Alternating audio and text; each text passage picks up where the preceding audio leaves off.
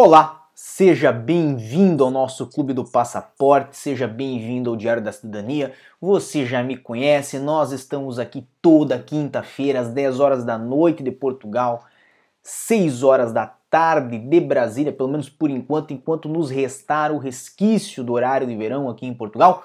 Mas nós vamos falar hoje sobre um assunto que me interessa muito, um assunto que, se você não tem conhecimento, com certeza vai colocar a calça pelas cabeças quando pela cabeça quando for ao CEF, né? Então é um assunto que merece um pouco de atenção e é um assunto que tem os seus segredos e é por isso que nós trazemos aqui para vocês no Clube do Passaporte. Lembrando que participe no chat, o chat é ao vivo, eu estou aqui ao vivo para conversar com você, mas se você não pôde ver este vídeo ao vivo, se você não esteve aqui conosco na quinta-feira, dia 15 do 10, viu depois, pode colocar nos comentários o seu comentário. Se você tiver aí a sua sugestão, encaminhe-nos também aqui nos comentários ou no chat, que nós vamos sempre trabalhando aí toda semana para trazer os assuntos que interessam a você. E lembrando que tem votação aberta de qual será a nossa primeira live de novembro. Se você não votou, está a deixar passar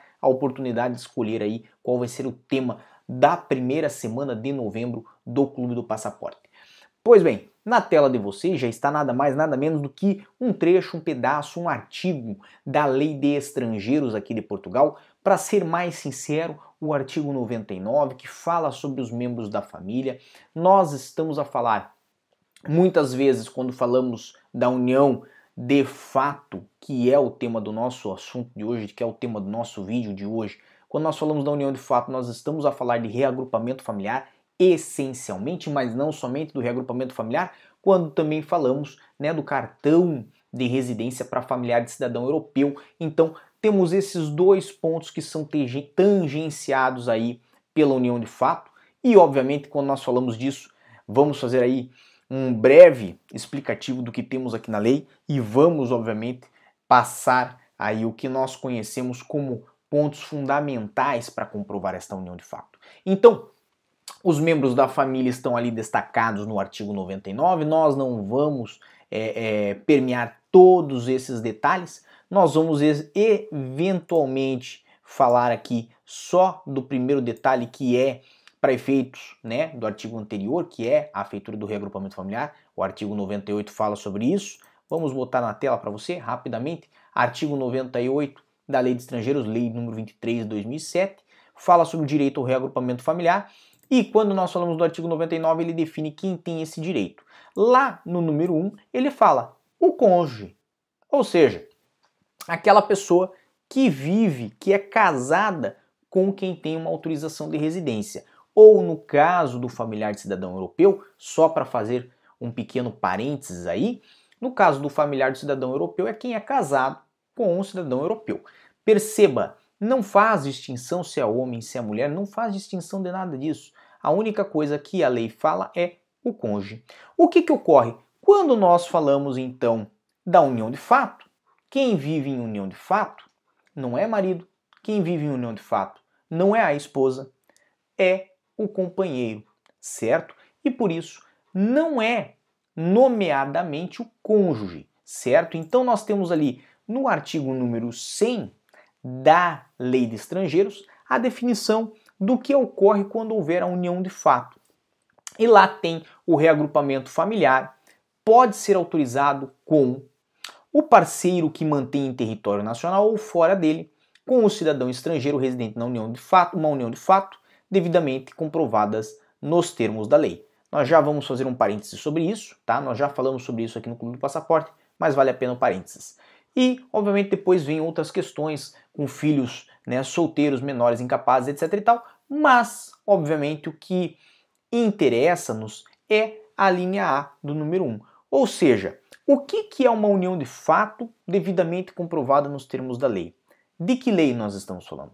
Obviamente, nós estamos falando das leis portuguesas. E quando nós tratamos da lei portuguesa, nós temos dois detalhezinhos que devem ser considerados quando vamos tentar comprovar a união de fato. Primeiro, não pode existir união de fato se já existe um casamento para uma das partes. Então, digamos que João e Francisca têm ali uma relação, têm ali uma, uma parceria em comum, vivem em conjunto, certo? E João e Francisca, eles teriam uma união de fato se João não tivesse ainda casado com Isabela. Por quê? Porque João primeiro tem que resolver o seu divórcio. E perceba, por mais que Francisca e João tenham essa relação é, há mais de dois anos, podem ter há 11 anos, só contará o prazo posterior ao divórcio de João com Isabela. Então, nós temos aqui um caso que pode ilustrar esta questão de que o casamento, ou existir um casamento ainda sem divórcio, ele obsta a existência de uma união de fato.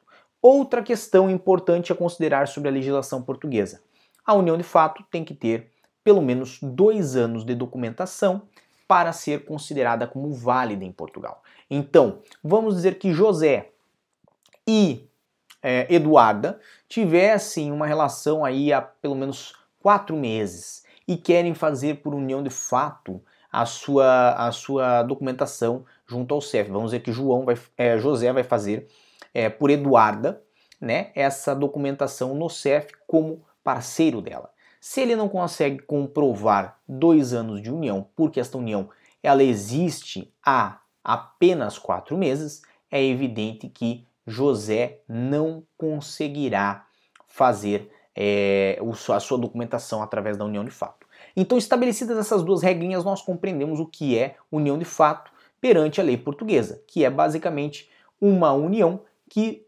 exista documentadamente há pelo menos dois anos. Agora, o que importa mais para o CEF quando nós vamos fazer essa comprovação?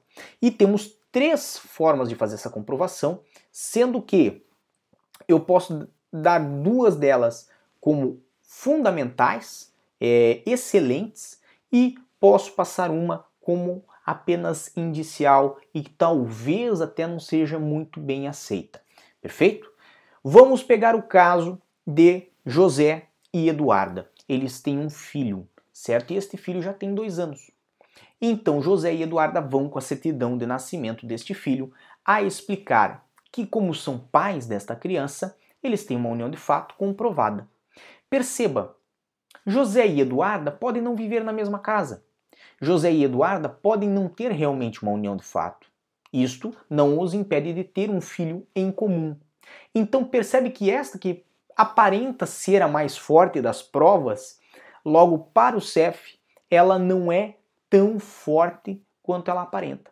Porque o CEF entende que pessoas solteiras podem ter um filho em comum, podem ser inclusive muito amigas, tentar se ajudar para fazer um processo, como este processo de reagrupamento familiar, por exemplo, através da união de fato. Mas esta relação que eles têm, é, ela é meramente a relação é, de é, é, pai e mãe de um menor que reside aqui em Portugal.